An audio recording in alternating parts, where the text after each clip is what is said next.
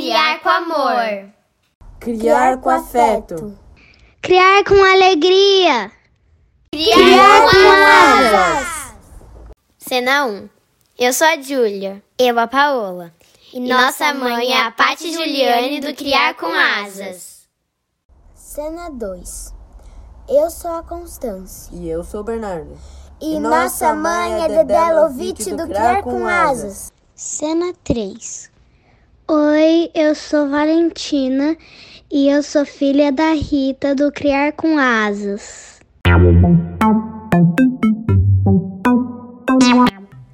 Episódio 42 Dentro da escola, da sala, de cada um de nós. Bloco 1 Entre a euforia e o medo, humanos. Olá, pessoal, bem-vindos, bem-vindas, bem-vindes. Bom dia, boa tarde, boa noite, boa madrugada. Estamos aqui com mais um podcast Criar com Asas. E mais uma vez trazendo mulheres aqui para compartilhar com a gente, para falar um pouquinho de experiências dessa vida, né? E dessas nossas preocupações cotidianas. Então, primeiro eu quero é, falar oi para Dedé. A Paty não está aqui ainda, talvez ela chegue, talvez não. Mas oi, Dedé, tudo bem? Oi, Rita. Oi para todo mundo que nos escuta aqui nesse nosso podcast.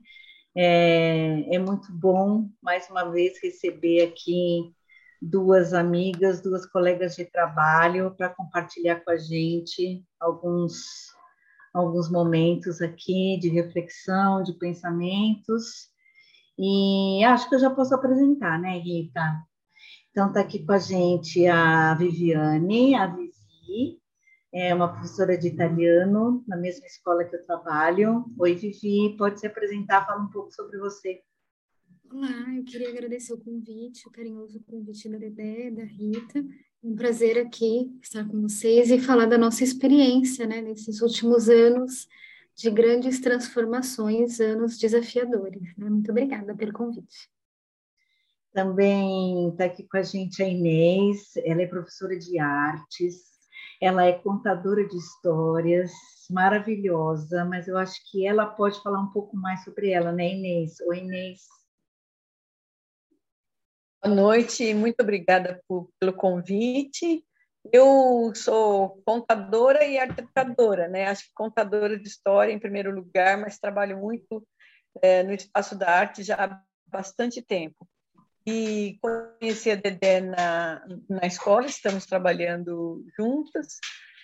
E, e, vamos ver o que, que a gente consegue conversar hoje um pouco sobre esse momento bem específico que a gente está vivendo, né?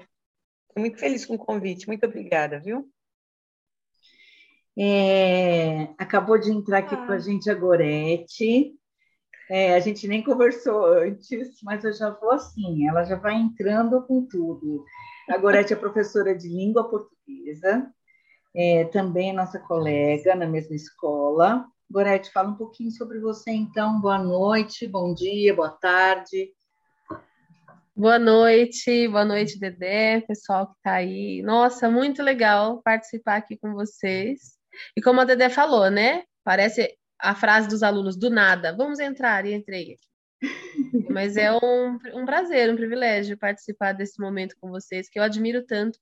Ouço os podcasts, ouço muito do que vocês têm falado, super riqueza tem tudo isso que vocês têm feito. E tenho certeza que hoje vou aprender bastante ouvindo aqui um pouquinho de tudo que vocês têm feito, viu? Parabéns para a equipe. É um trabalho sensacional, muito rico. Tenho gostado muito, compartilho com os meus amigos também. Vamos ver o que tem para hoje, né, Dedé? Vamos. Pô, a gente pode encerrar, gente. Boa noite. Estou brincando. Estou brincando. Bom, meninas, é o seguinte: é, a gente aqui, é, a gente levanta muito uma bandeira que é a proteção da infância, né?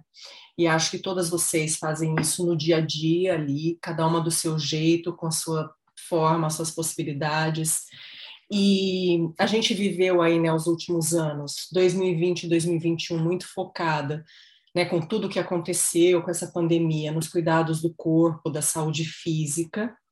E 2022, acredito que vocês também, e eu tenho ouvido muito assim especialistas de saúde mental falar que é um momento da gente olhar para nossa saúde mental, da gente parar, pensar, entender tudo isso que aconteceu, que a gente volta, né, de um isolamento total, de um medo de morte, de um medo de, de né, de um desconhecido, para um modelo híbrido e para um modelo presencial.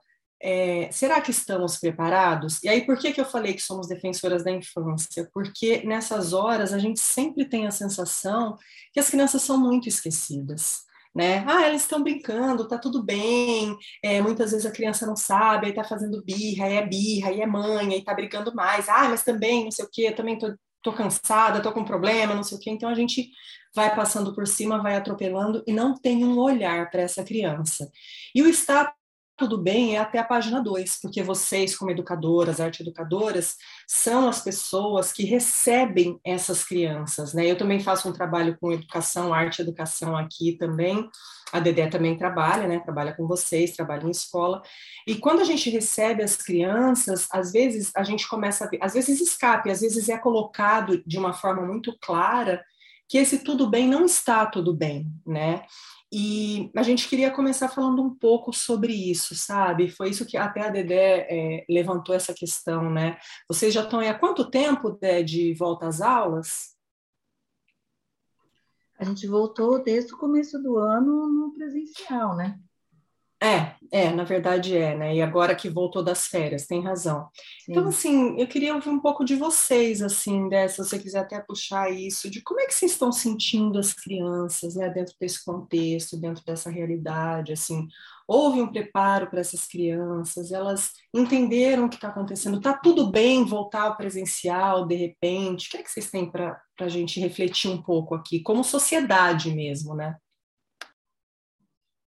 É, eu acho que eu posso começar falando muito brevemente, mas eu acho que é, é bem importante a gente perceber que foi um primeiro momento de euforia.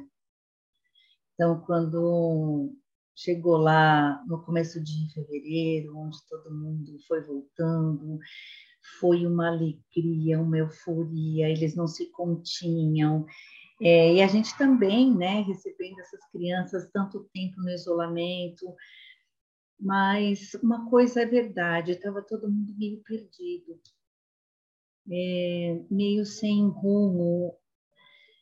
A gente vai fazer o que a gente fazia do mesmo jeito? Daí a gente começa a perceber logo na primeira semana que não dá mais para fazer do mesmo jeito, mas a gente vai fazer como? Mais uma vez a gente se vê na, na posição de nos reinventarmos, igual aconteceu lá em 2020, 2021, que era cada semana era um flash, né, gente? É, quando tava, parecia que ia pegar no tranco, não, não é mais assim, não. Não pode ser mais assim, tem que ser de outro jeito. E a gente ia, ia de outro jeito. Então, se as crianças estavam preparadas, não, elas não estavam preparadas. Nós não estávamos preparadas, nós não estamos preparadas e as crianças também não. Mas me conta um pouco vocês, como vocês se sentiram e como vocês veem essas crianças na volta. Olha, Dedé, quando você lembrou aí da volta, início do ano, você falou a palavra euforia. E foi o que a gente sentiu e o que as crianças sentiram também, porque a gente, eu acredito que o sentimento para todo mundo foi assim: Yupi, acabou a pandemia, vamos voltar à vida normal. Vamos fazer tudo de novo, vamos encontrar todo mundo na escola, por exemplo, né? No nosso caso aqui. Mas depois de tanto tempo fechado, depois de tanto tempo distante de todo mundo, como é que, que a gente volta? Como é que a gente convive de novo? Como que eu me comporto outra vez? Como que eu lido com o espaçamento? Lembra a escola? A gente tinha que tomar ainda todos os cuidados. Como que eu lido com a vontade de abraçar e com a máscara? Como que eu lido trazendo para o público agora, um espaço aberto, tudo aquilo que eu vivi no espaço fechado? Fechado entre paredes, fechado no meu coração, fechado entre família, fechado nos sentimentos. Então, eu acho que aquele período de euforia foi muito difícil para nós, como adultos, receber essas crianças e para eles que estavam saindo das casas onde os adultos, pais e mães, também não sabiam o que fazer com eles. E o mais difícil para nós, assim, enquanto educador, eu acho que é, é a gente assumir a nossa responsabilidade de quem é o adulto dessa relação. Quem é que tem que mostrar para essas crianças que é verdade, a gente não é mais a mesma pessoa que antes. A gente mudou sim, tem coisas que precisam ser feitas de outra forma. Então, não está tudo bem. Só voltou, engole o choro e vamos embora, vamos para frente. Nós precisamos falar das nossas dores, eles precisam falar das dores deles. A gente sente uma necessidade de ser ouvido, e a gente que trabalha com educação, a gente pratica muito ouvir, o pacificar. Mas se a gente não recebe pacificação, se a gente também não é ouvido, a gente começa a desaprender como ouvir as nossas crianças. Então eu acho que o ambiente educacional, ele ele adoeceu e não foi bem curado. Então, como é que a gente está tratando eles dizendo que está tudo bem, se partindo do princípio que nem nós, que somos adultos da relação, a gente estava tão bem? Onde é o, onde é o fio que a gente pega para retomar? Porque essas crianças estão gritando e pedindo socorro, e quando chegam na escola, é o lugar mágico. Dali eles acham que vai sair uma solução. E a gente tem que ter uma varinha mágica para inventar uma solução a cada momento, né? Ela falou uma coisa tão bonita, né? Bonita e é, é, triste, mas é tão real, né? Que eu nunca tinha pensado nisso, que é que a gente ficou um período fechado no meu coração, né? A gente foi fechando tanto e nesse fechado no coração, nós adultos tínhamos algumas ferramentas e é isso que preocupa tanto a gente, né? E as crianças não tinham. A gente sabe, a gente que estava com criança em casa, a gente sabe que às vezes era difícil acessar, era difícil eles compreenderem que nem a gente compreendia. Eu vou perguntar agora um pouquinho para Inês, como é que foi para você, né, que trabalha com a coisa da arte educação, da expressão das emoções? É. Como foi? Sabe, eu, eu passei por vários momentos, porque eu acho que tudo isso está no mesmo patamar das crianças e da gente. Nós não somos formados para enfrentar o inesperado a gente sempre educa e está pronto para encontrar aquilo que a gente já acha que a gente vai encontrar. Principalmente dentro do espaço da educação, onde a gente faz um planejamento no começo do ano, onde as coordenações imaginam que a gente vai dar conta daquele currículo, onde os pais imaginam que coloca aquela criança naquela escola para determinado produto é, que tenha no futuro. Então, todo mundo tem um caminho é, linear, assim. Então, o que é diferente para a gente é o inesperado, é completamente intratável, assim, aí dá um, um tilt. Eu acho que isso acontece com as crianças, mas com a gente também, né? Então, a gente tem o, o Walter Benjamin lá, em 1930, ele dizia que a gente não teria mais contadores de histórias, não porque a gente não tem quem conte, mas a gente não tem quem escute. Isso em 1930. Então, a gente tem muito menos hoje quem escuta por várias razões, né? O ser humano está ficando um pouco, assim, trocando todos os valores. E aí a gente tem muito menos pessoas que escutam. A gente fala das crianças que estão gritando, que estão gritando, mas eu já vi, assim, crianças, o Pro, o Pro não está ouvindo. A criança está assim, ó, pendurada nele, ele não está ouvindo. Não é às vezes porque ele não quer, é porque ele não pode naquele momento, porque ele tem 500 coisas para dar conta, né? Então, eu estou na escola há muito tempo. Hoje mesmo eu estava contando que eu me formei, eu comecei a entrar na escola em 88. Faz tempo, hein? Então, é, a escola sempre teve problemas, né? Grandes. É, a gente sempre teve dar conta das coisas. Mas, principalmente no espaço da arte, sempre falo é, sobre isso, né? E vale muito mais a pena a gente, é, professor, adulto, pensar qual é o meu lugar naquele lugar onde eu estou, né? Qual é o centro? Qual é a minha intenção? Qual é a minha a minha relação com a criação? Porque quando eu tenho essa parte desenvolvida ou a percepção acesa, eu consigo, é, eu tenho certeza disso, porque a gente vê vários professores fazendo isso o tempo todo. Os professores que são mais perceptíveis às mínimas coisas, eles criam. Né? Então a gente fala, nosso professor está sempre inventando, está sempre inventando. Sofre menos esse.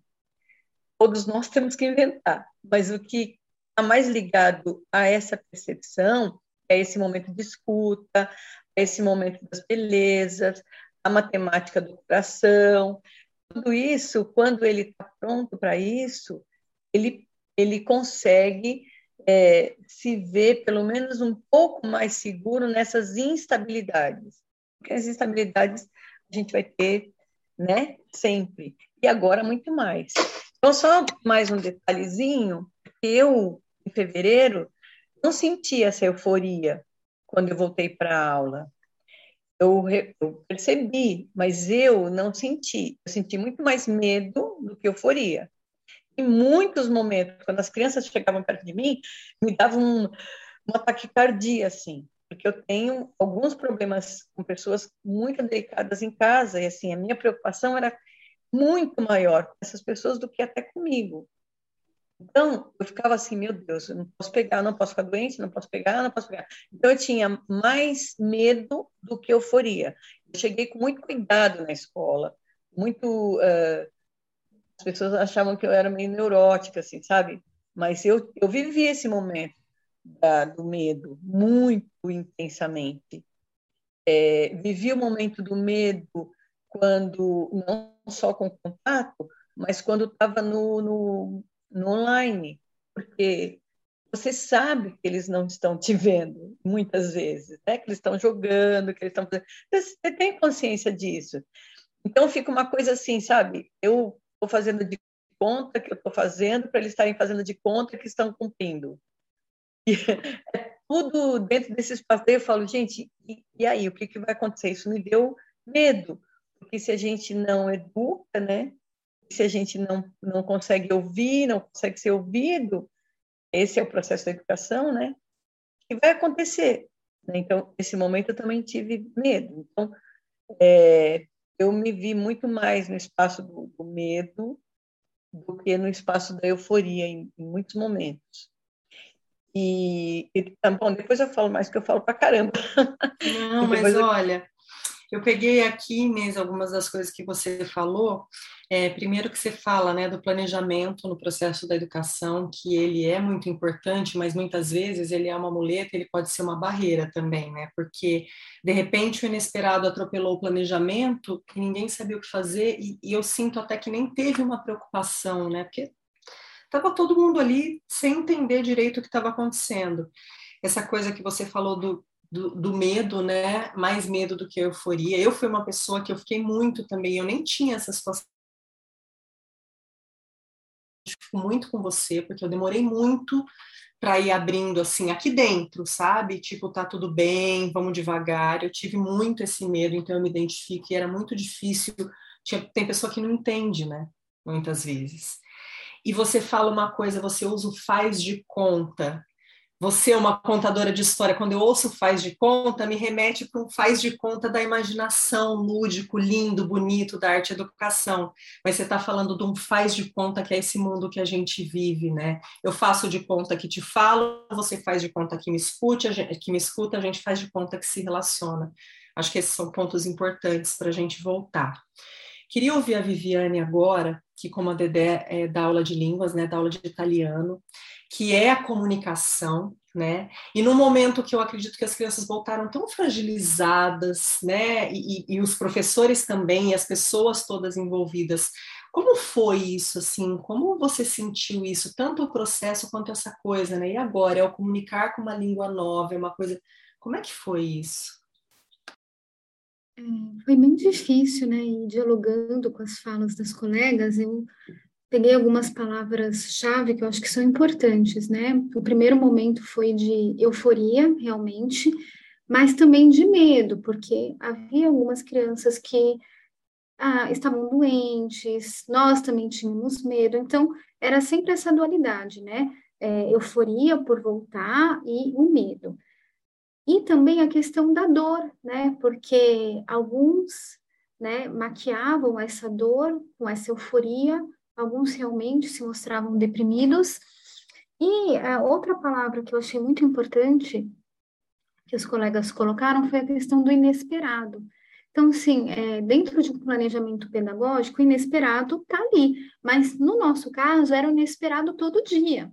Então era difícil, né? Porque é, a gente imaginou que essa volta seria muito mais tranquila, né? Porque todos vacinados, todos com vontade de voltar, e não, e foi muito difícil, e está sendo ainda.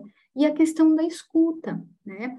É, nós trabalhamos em uma escola, né, cuja pedagogia é a pedagogia da escuta, é, nós escutamos muito os nossos alunos, mas também tinha a, e tem essa questão que é o de se escutar, né? Porque para a gente poder dar escuta, a gente também precisa se escutar. Então, são todas essas variáveis, todos os dias, que assim é difícil pensar em tudo isso assim quando a gente dá aula. E na questão da língua estrangeira, da comunicação, eu senti muitas barreiras, né, das crianças, porque elas só queriam falar, elas não queriam ouvir. Isso não só em relação à língua estrangeira, né, é, de não ouvir o colega, de não esperar a vez, é, muitos conflitos que muitas vezes é, questões, né, relacionadas a bullying, é, a brigas, né? E aí, quando você vai realmente observar a situação, aquele aluno, né, que é tido como problemático, muitas vezes ele é a vítima e ninguém o escutou, porque são muitas vozes, né? Então, é, foi difícil, né?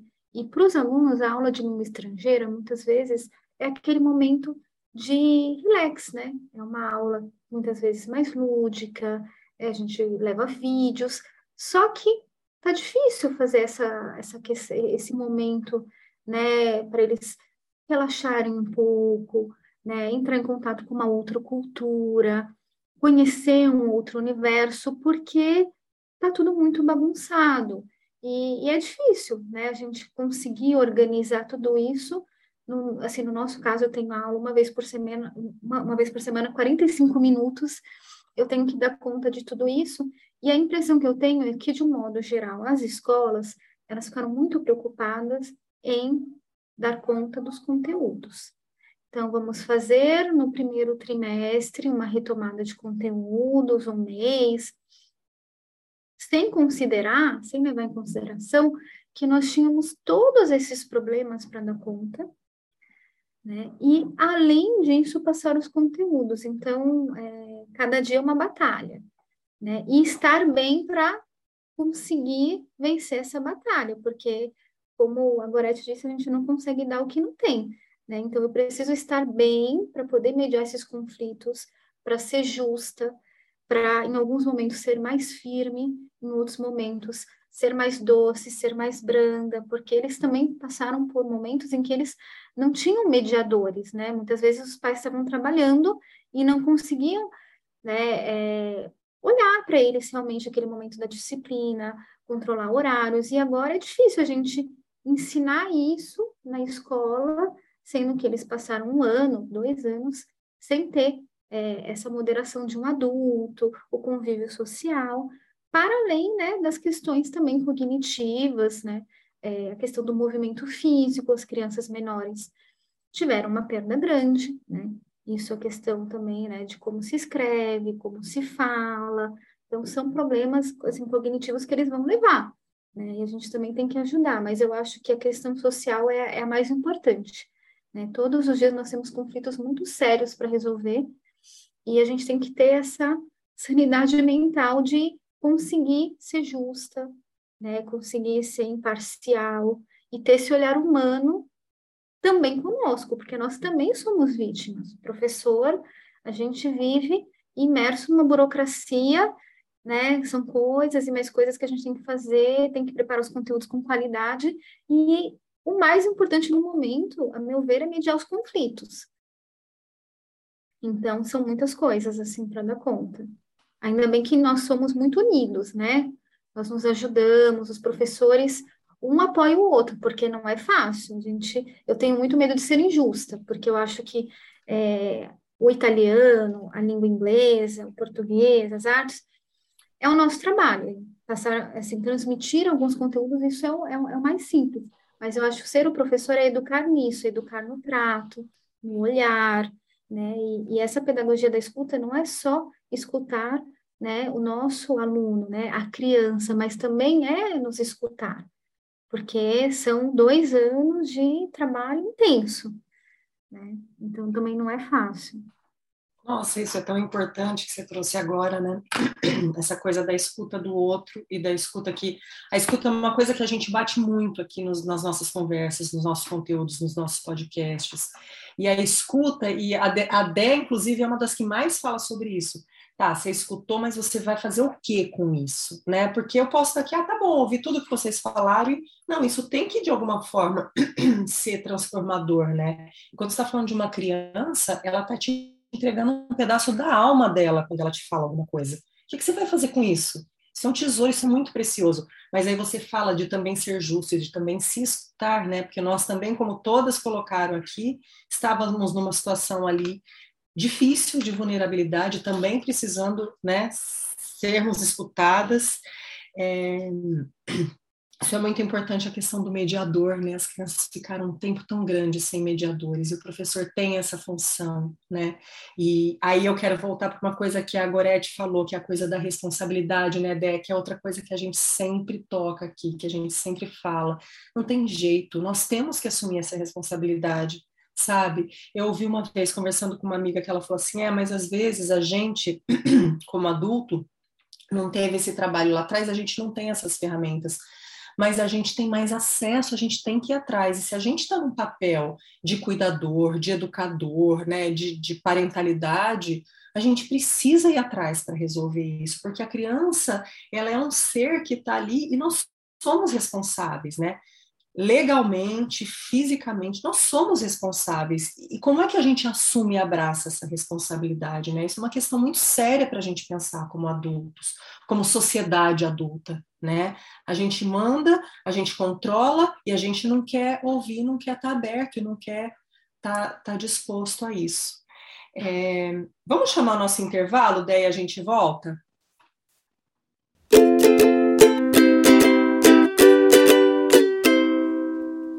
Hora do Jabá. Se você gosta do nosso conteúdo, pense em nos apoiar com qualquer valor mensal e colabore com a mídia independente. Estamos no catarse.me barra criar com asas. Visite também nosso blog, criarcomasas.com. Também estamos no YouTube, Twitter, Instagram e Facebook. Segue a gente lá.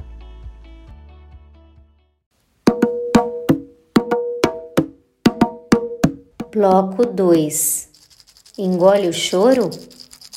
Eu quero começar esse, esse segundo bloco aqui falando uma coisa que acho que foi a Gorete que falou, que falou, agora você engole o choro e vamos continuar. E isso tem aparecido tão, tão fortemente, esse engole o choro lá do começo, não está dando para engolir. Eu acho que a gente está enfrentando, igual a Vivi falou, a gente tem que mediar conflito a todo momento. É, eu acho que não tem nenhuma aula que a gente não precise fazer isso, pelo menos vai um, pouquinho, né?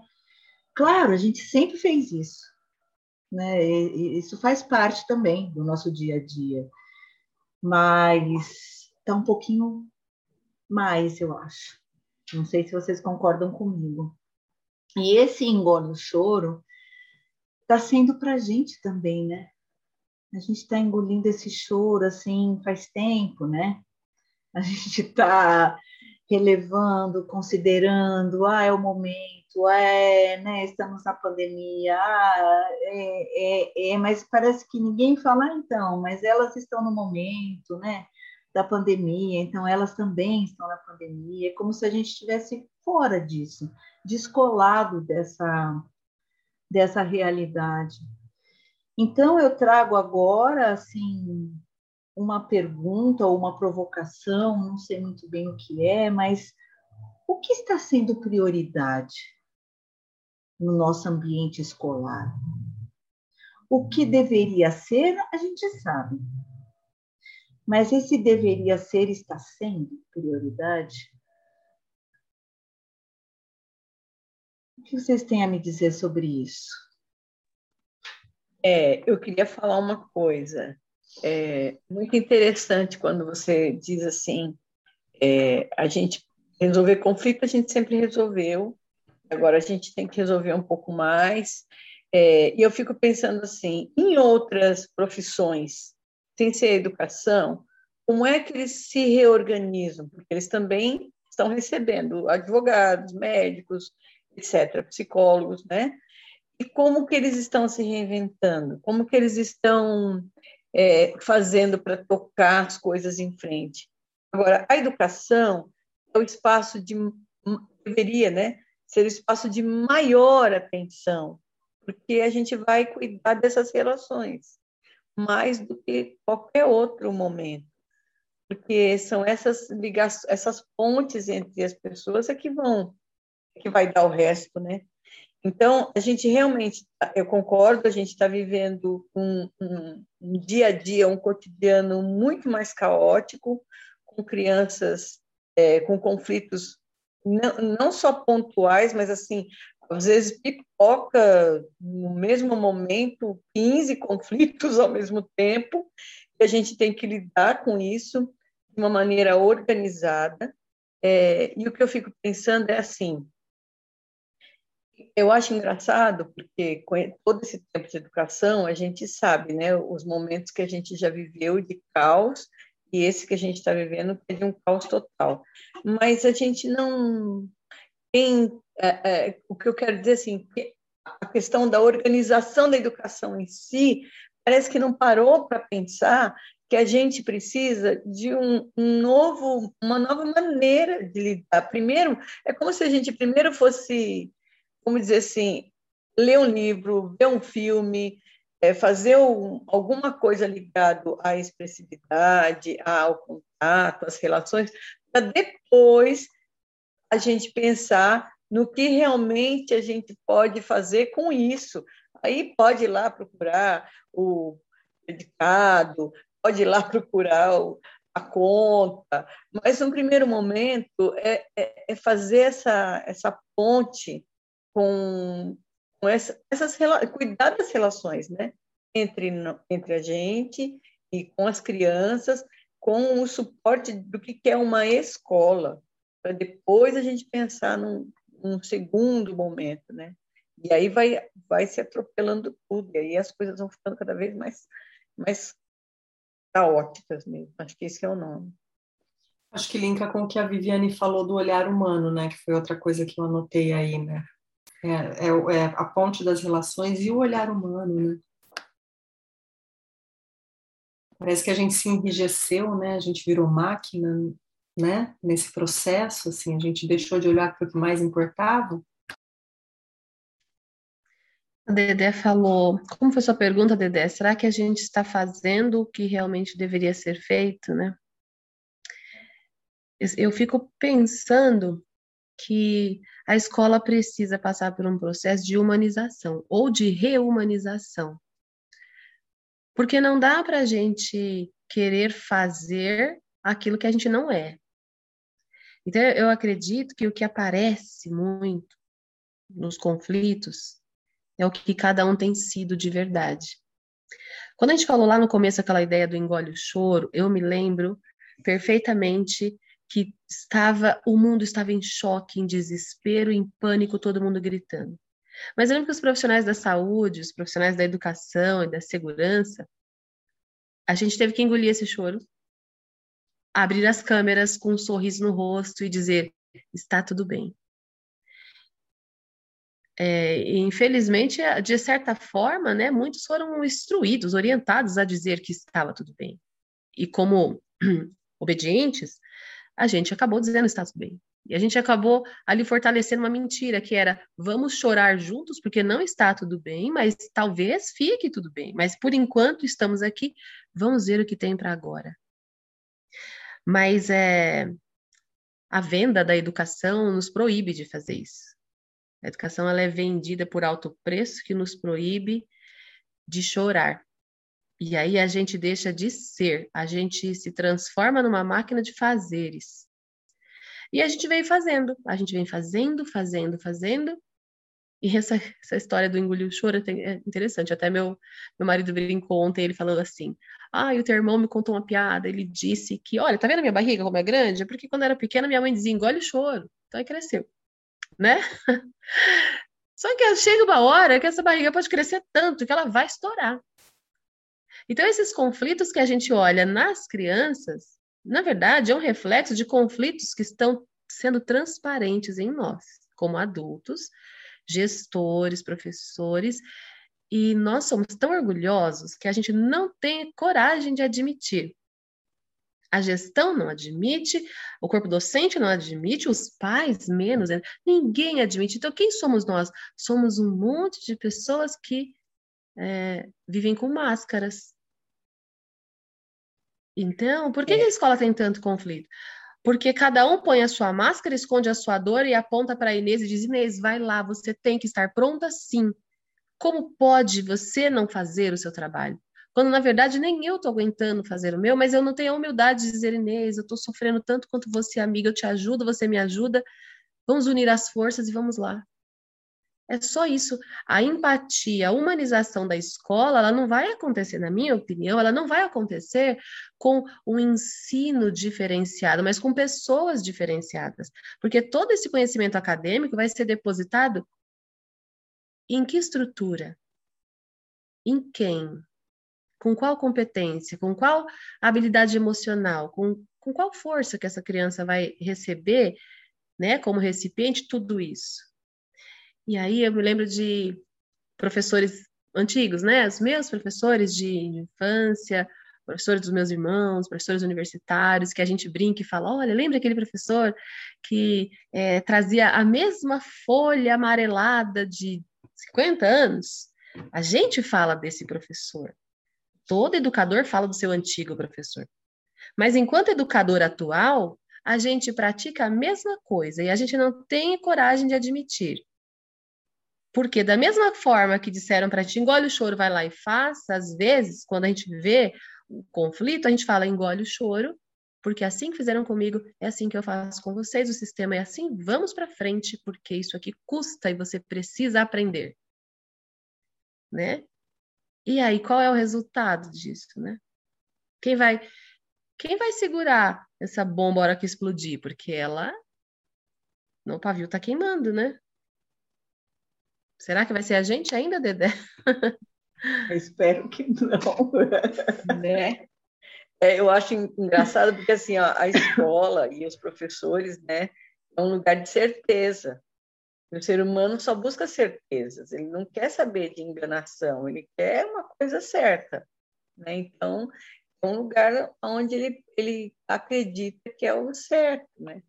Mas o que eu o que eu queria eu queria dizer além, além disso tudo é que quando a gente é, não se possibilita a gente mesmo é, procurar alguma, algum espaço de criação, algum espaço onde eu possa desenvolver um pouco meu autoconhecimento, é, esse momento do, do, da expressão, né? Eu vou ficando endurecendo, eu vou endurecendo. Você falou uma coisa eu queria retomar na, na hora que você, você disse, que era justamente assim, a, a escola não pode também ter esse lugar de incertezas, porque todas as pessoas procuram certezas, os pais, as crianças, nós. Então, é uma coisa bem louca isso, né? É muito difícil, enquanto a gente não se percebe é, possível de sair de dentro de um caos a partir do espaço da criação ou dessa experiência da criação, a gente fica sempre patinando no mesmo lugar. E uma coisa legal que vocês estavam falando é assim, ó, é, qual é a minha intenção mesmo? Então, naquele momento, eu acho que naquele grupo, é, qual é o meu papel? É como se fôssemos todos no jardim. Quem eu sou nesse jardim? Eu sou a pedra do caminho, a erva daninha, uma flor, uma trepadeira. O que, que eu sou? Né? É, a escola é meio que isso, né? Então, quando você diz, eu lembro daquele professor, não sei quem, e a gente é, é pensar qual é o nosso lugar dentro desse espaço a gente não pode dizer assim, ó, para tudo, porque a gente vai recomeçar o mundo, acabar com o capitalismo. Não adianta, a gente tem que é, né, partir dali. Então, é essa, esse momento de olhar para aquilo e perceber, às vezes, em, um, em uma, uma proposta, em um projeto, em uma aula, dizer, bom, qual é o meu lugar nessa aula? É, qual é o meu lugar de escuta? É, qual é o meu lugar de, de de intencionalidade, porque eu acho que é nessa coisa pequenininha, sabe? Que a gente vai é, começando a fazer. Eu, eu, eu lembro, esse ano, eu, ficou muito claro isso para mim, eu tive um aluno há muito tempo atrás, ele chamava Cabral, deve chamar Cabral ainda, nunca mais vi. E eu lembro de ter tido um embate com uma coordenadora e no mês de agosto, ele estava voltando de férias e ela me disse, Inês, você está dando sempre a nota básica para o aluno, mas ele não faz absolutamente nada. Eu falei, sabe qual é o meu objetivo com ele? Eu quero que ele olhe para mim.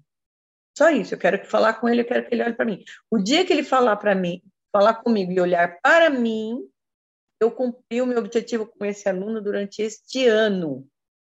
Eu consegui isso no mês de setembro. Foi a primeira coisa que eu fiz foi falar com a coordenação. Eu consegui que ele olhasse para mim. Então, é, às vezes é uma coisinha desse tamanho, né? E que a gente, é, trabalhando com teatro, a gente sempre vê disso, né, Dedé? Eu tinha um aluno que, é, uma vez ele estava com um livro sobre a Revolução Francesa debaixo do braço, estava montando o, o Mará, e aí a professora de português falou assim, o Roger está com um livro embaixo do braço da Revolução Francesa. Ele está levando para quem? Eu falei, eu emprestei para ele, ele disse que quer ler. Eu falei, não lê nem letreiro de ônibus. Eu falei, mas esse livro ele quer ler. E ele vai ler. E ele leu. Então, às vezes, é, é uma coisinha assim, sabe? A minha intenção naquele momento é. Mas, para isso, eu preciso passar por um caminho que é esse caminho meu, né? esse caminho do que, eu me realizo, o livro que eu leio, as coisas que eu desenho, sabe assim, uma coisinha simples, mas que a gente não pode se esquecer. Mas a gente acaba sempre deixando para fazer quando a gente se aposentar, ou quando não der tempo. Quando... Mas às vezes é uma coisa simples que você se realiza e isso faz tão bem para você e você consegue fazer diferente depois, né? Mas vocês sabem, é. Inês, que você fala assim, né? Saber o meu lugar eu, eu, eu tomo esse meu lugar como uma presença, né? É, você sentir a sua presença no mundo, você sabe o seu lugar. E quando a gente sabe o lugar da gente, a gente sabe o que a gente tem que fazer, igual você acabou de falar. Eu só queria que ele olhasse para mim. Quando você fala, eu só queria que ele olhasse para mim, não é porque é um capricho seu, uma vontade sua. Você sabia que aquilo ia ser uma conquista para ele e para você. Então, na tua presença, nesse seu lugar, você enxergou a importância daquilo. E aí que a gente entra na prioridade. A sua prioridade como uma relação com aquele ser era o olhar né? A gente tem como prioridade o quê? Eu, como professora de inglês, o que eu tenho como prioridade? Se eu falar para vocês que a minha prioridade é ensinar inglês, eu vou estar mentindo. Porque eu, eu, como professora de inglês, não tenho ensinar inglês como minha prioridade. A minha prioridade é trazer para aquele aluno uma possibilidade de abertura de portinhas e de janelinhas dentro dele, onde ele consiga enxergar o mundo de um jeito diferente, porque a partir do momento que a gente fala outra língua, né, Vivi? A gente pensa diferente, a gente escuta diferente, a gente vê diferente. Esse é meu objetivo. Então, quando eu tenho um aluno que mesmo naquele jogo que ele só tem que falar inglês, ele pede para falar português, eu vou deixar. Porque pelo menos ele está ali pensando, ele pensa que não, mas ele já está pensando em inglês.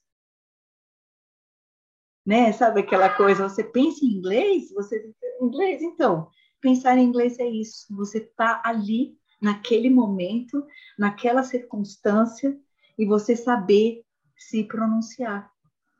Então, esse é o meu objetivo. Então, a minha, eu não gosto dessa palavra, mas palavras são palavras, então, da intenção, né?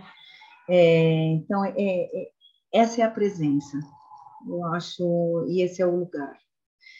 E Inês, você falou que a gente não gosta do. É, é, a gente não gosta das coisas imprevistas, né? E que coisa louca, né? A vida é um improviso.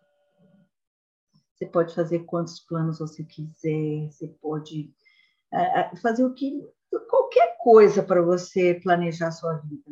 Não vai dar certo o que você fez, que você falou, que você pensou, né?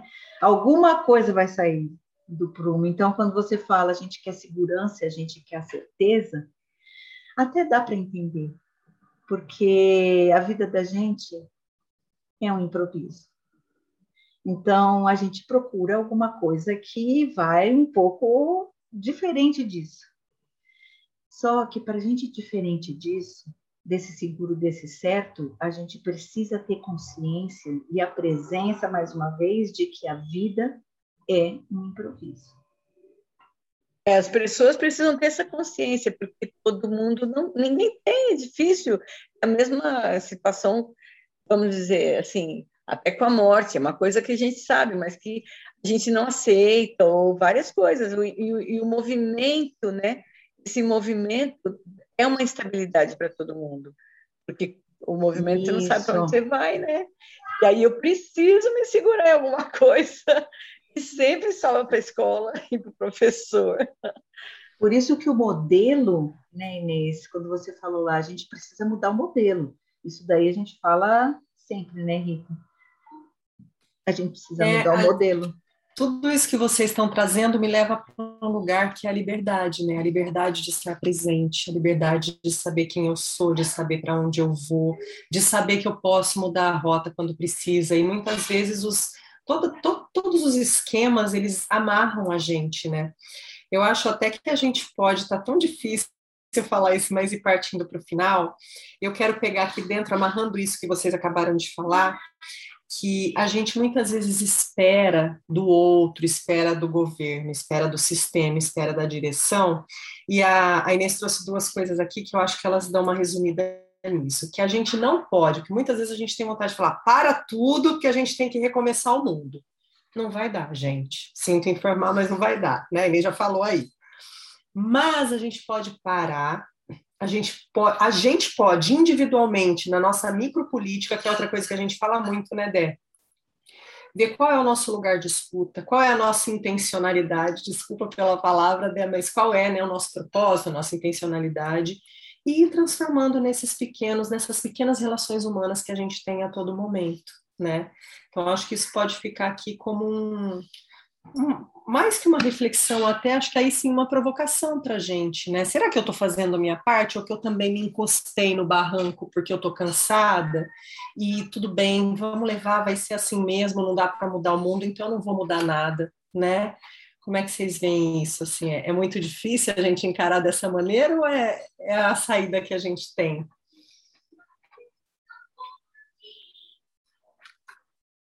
Eu acho que, primeiramente, né, a pergunta provocadora da Dedé, né, do que está sendo priorizado, acho que essa conversa aberta, né, que há um, um jogo, né, e aí eu lembrei muito do Pirandello, né, nós falamos de máscaras, então todo mundo finge que está tudo bem, então nós colocamos a nossa máscara de professores super-heróis, que não somos, os alunos colocam aquela máscara de indisciplinado, de as, as etiquetas, os rótulos, né?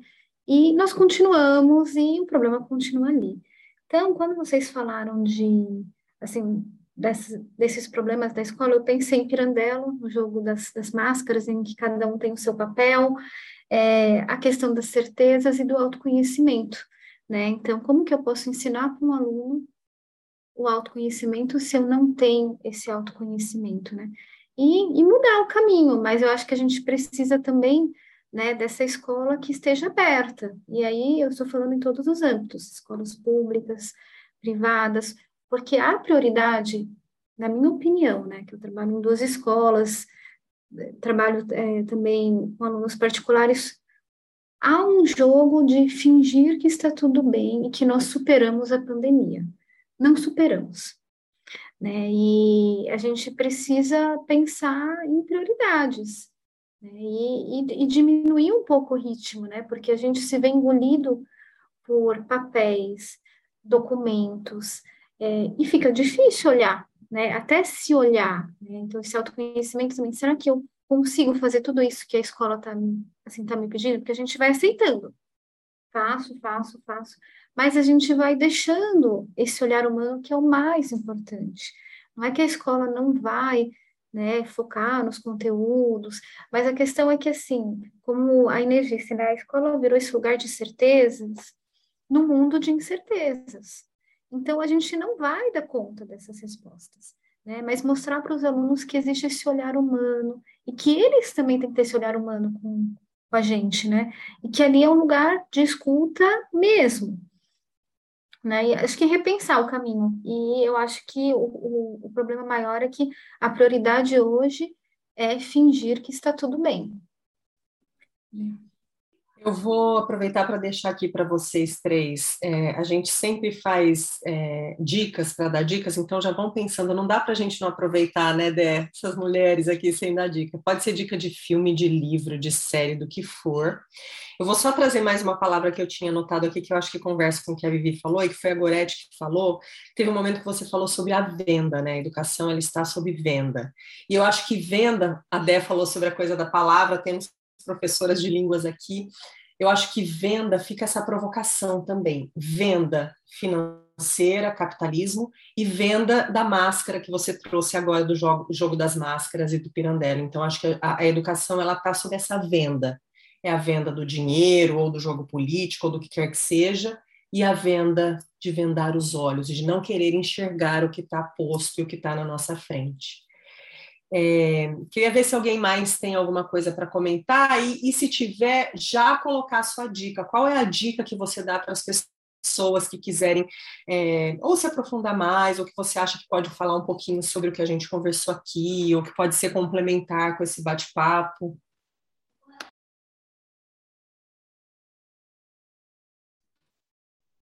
Vou começar dando minha dica aqui então, tá? Eu vou dar a dica do livro do José Saramago, Ensaio sobre a Cegueira, que foi um livro que eu não eu li recentemente, que me chocou muito assim, porque eu ouvia muito falar, tinha ideia do que era, não vi o filme, não quero ver, quero ficar com o Saramago dentro de mim, apesar de já terem me dito que o filme é muito bom. Mas a minha dica é essa, Ensaio sobre a Cegueira, do José Saramago. Mais alguém? Olha, eu tenho uma que é um dos, assim, é um filme que eu acho que eu nunca indiquei aqui e eu tô até abismada, assim, que eu nunca indiquei. A Educação é Proibida. Eu não sei se vocês já assistiram. A Educação é Proibida? Isso. Eu vou colocar o trailer na descrição. Mas sabe que a gente deveria assistir isso assim até em, em grupos de educadores, porque é uma grande provocação. É um, é um filme muito bem feito. É um filme que traz vários educadores do mundo inteiro em cima de, uma, de um evento escolar. É, eu gosto muito e vale muito a pena. Tem muito a ver com o que a gente está tá falando aqui de prioridades eu acho que é a palavra da vez, né? Eu acho que dentro da pandemia a gente aprendeu a ter prioridades dentro de casa, né? Eu acho que foi um momento que a gente se isolou para aprender a viver dentro de casa com os nossos, os mais próximos que para muitos estavam os mais distantes. Né, se descobriu ser os mais distantes, assim, infelizmente, mas eu acho que agora a gente tem que ter prioridades fora de casa. Quais são? Né? Quais são essas prioridades dentro da escola? E eu acho que a gente precisa começar a falar isso também dentro da escola. Né? Às vezes também eh, as pessoas precisam de empurrãozinho, né? Eu tenho essa fé, gente. Eu tenho. Às vezes precisa só de empurrãozinho, né? Tá todo mundo tão envolvido ali com tantos perrengues do dia a dia que precisa de uma luz, assim, às vezes você chegar assim num cantinho, falar rapidinho, às vezes funciona, né? Mas a minha dica é essa, e eu quero agradecer muito vocês três que vieram aqui com a gente. E muito obrigada. Vocês estão livres agora aí para dar dica, para se despedir, para falar o que quiserem, tá bom? Muito especial, gente. Que lindo. Vai lá, Gorete. Muito legal. É, a gente, quando a gente pensa em dicas, né, a Dedé do filme, ah, ensaio sobre a cegueira, qualquer coisa de Saramago é, é sensacional, né? Ele faz a gente olhar para dentro. E estava pensando numa frase de Fernando Pessoa que eu falei muito com alguns alunos essa semana, falei com a minha filha semana passada. Eu sou do tamanho daquilo que eu vejo e não do tamanho da minha altura. Então, assim, se, se isso pode ser uma dica, um conselho, assim, algo que eu tenho buscado muito na minha vida mesmo, né? Onde é que estão os meus olhos? Meus olhos estão fixos em quem, em que e para quê, né? Para ver sentido, para ver significado. E às vezes a gente fica ali naquele nível é, que ele está abaixo da média. Ele está sufocado por papéis, documentação, problemas, conflitos, e os meus olhos só veem isso. Então é legal quando a gente sai dessa bolha e vem aqui a gente ter essa conversa. Isso coloca os meus olhos um pouco mais longe, eu consigo enxergar um pouco mais longe. E aí eu tenho algumas respostas com mais certeza, né, Inês? Que assim, eu sou responsável. Eu consigo me enxergar. Eu estou me vendo. Eu sei qual é o meu papel. E aí eu sou tão responsável que eu vou ter que fazer uma escolha eu vou fazer mesmo? Ou eu vou entrar na turma do faz de conta que tá tudo bem? Eu tenho uma escolha, todo mundo tem essa escolha, né? Então, é, as crianças leram um livro agora no sétimo ano, de João Zanello Carrascosa, e ele tem uma frase linda. O livro se chama Aos Sete e aos Quarenta. Ele vai falando de como ele vivia e sentia a vida aos sete anos e como ele enxerga a vida aos quarenta. E ele fala uma frase assim: no demorado, né, no demorado tempo da infância e na pressa da vida adulta, né? É, com quanto tempo a gente enxerga as coisas? A gente enxerga tudo com muita pressa ou tudo com muita amorosidade, mas o fato é que a gente pode fazer escolhas. A gente está aqui, nós somos responsáveis pela escolha que a gente vai fazer. O que a gente vai fazer depois dessa conversa? né? Eu e a Dedé a gente brinca, né? Que tem coisas que a gente fala, fala, fala e no final fica tudo igual. E a gente fala, como sempre. E a gente até brinca com isso, mas às vezes acontece de verdade, né, Dedé? Como sempre, vai ficar como sempre, né? Então, onde nós vamos colocar os nossos olhos depois dessa conversa, né? Depois de ouvir os podcasts de vocês, né? Criar com asas. Cadê as asas, né? Levam para onde? Asas que não voam, asas que são para ficar encolhidas, né? Eu quero ter uma asa que voa. e obrigada, Dedé, pelo convite. Muito obrigada, Rita. Foi muito legal ouvir, compartilhar. Esse é o tempo de escuta, de ouvir e ser ouvido. Isso faz a gente se enxergar. Eu sei que alguém está me ouvindo, eu sei que eu estou ouvindo alguém.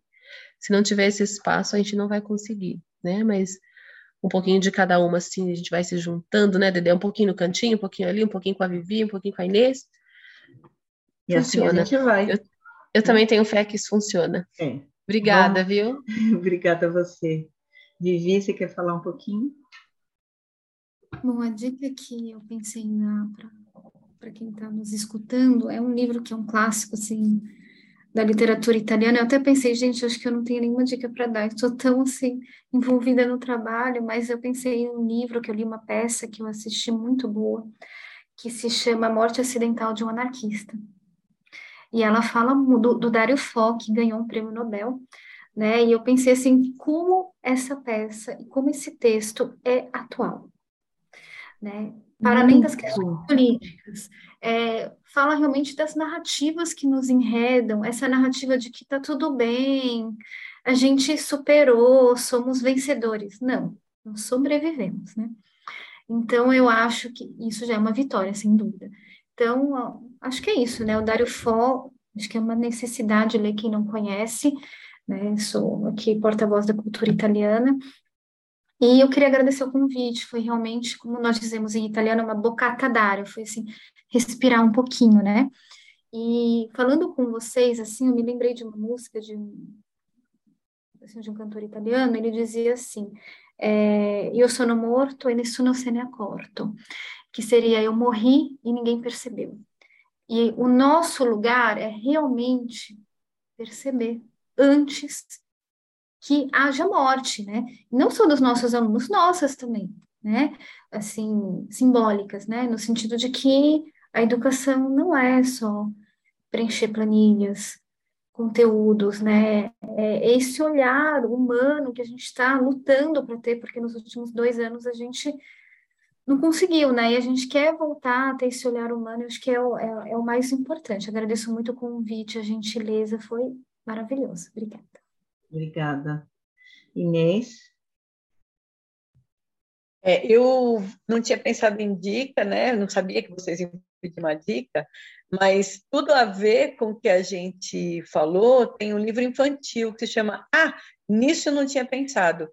É, que dá para a gente trabalhar um pouco com essas incertezas, e é do Ludovic Sullivan, e é, na verdade, é um velhinho está morando numa casinha que vai sendo exprimido pelo progresso, e ele sai de casa com um grilo e uma mala, que a mulherzinha dele morreu, e ele vai encontrando com pessoas, as pessoas dizem, mas quem vai tomar conta de mim? Ele fala, ah, é, nisso eu não tinha pensado.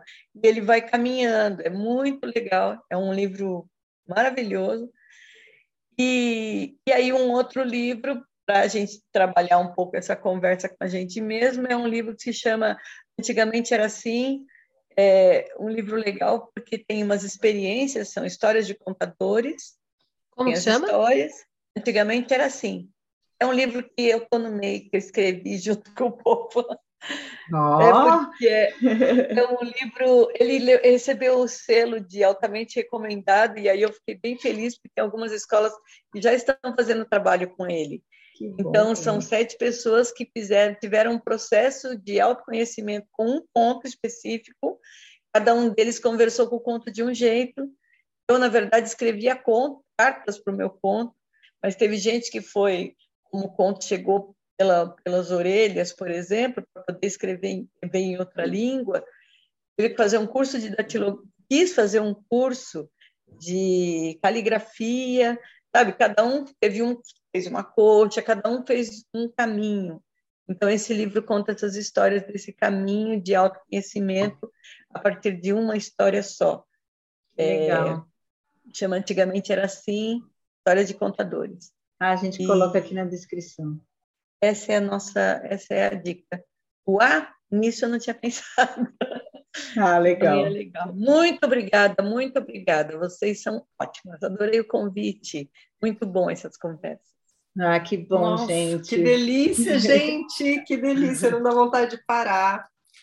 Obrigada, obrigada, Dé, por essa ideia, por essas mulheres incríveis. É, que a gente continue aí voando, usando as nossas asas, né? Mesmo que a gente não possa voar pelo mundo inteiro, mas que a gente voe ali no nosso nosso, nosso mundinho.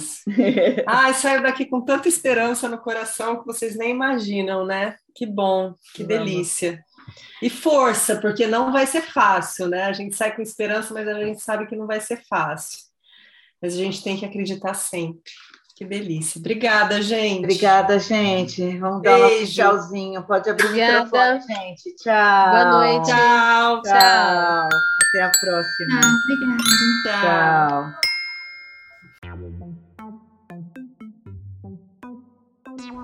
Vinhetas, Julie e Paola. Vozes da introdução, Bernardo, Constance, Júlia, Paola e Valentina. Mandalas e avatares, Constance. Edição, Dedé Lovitch.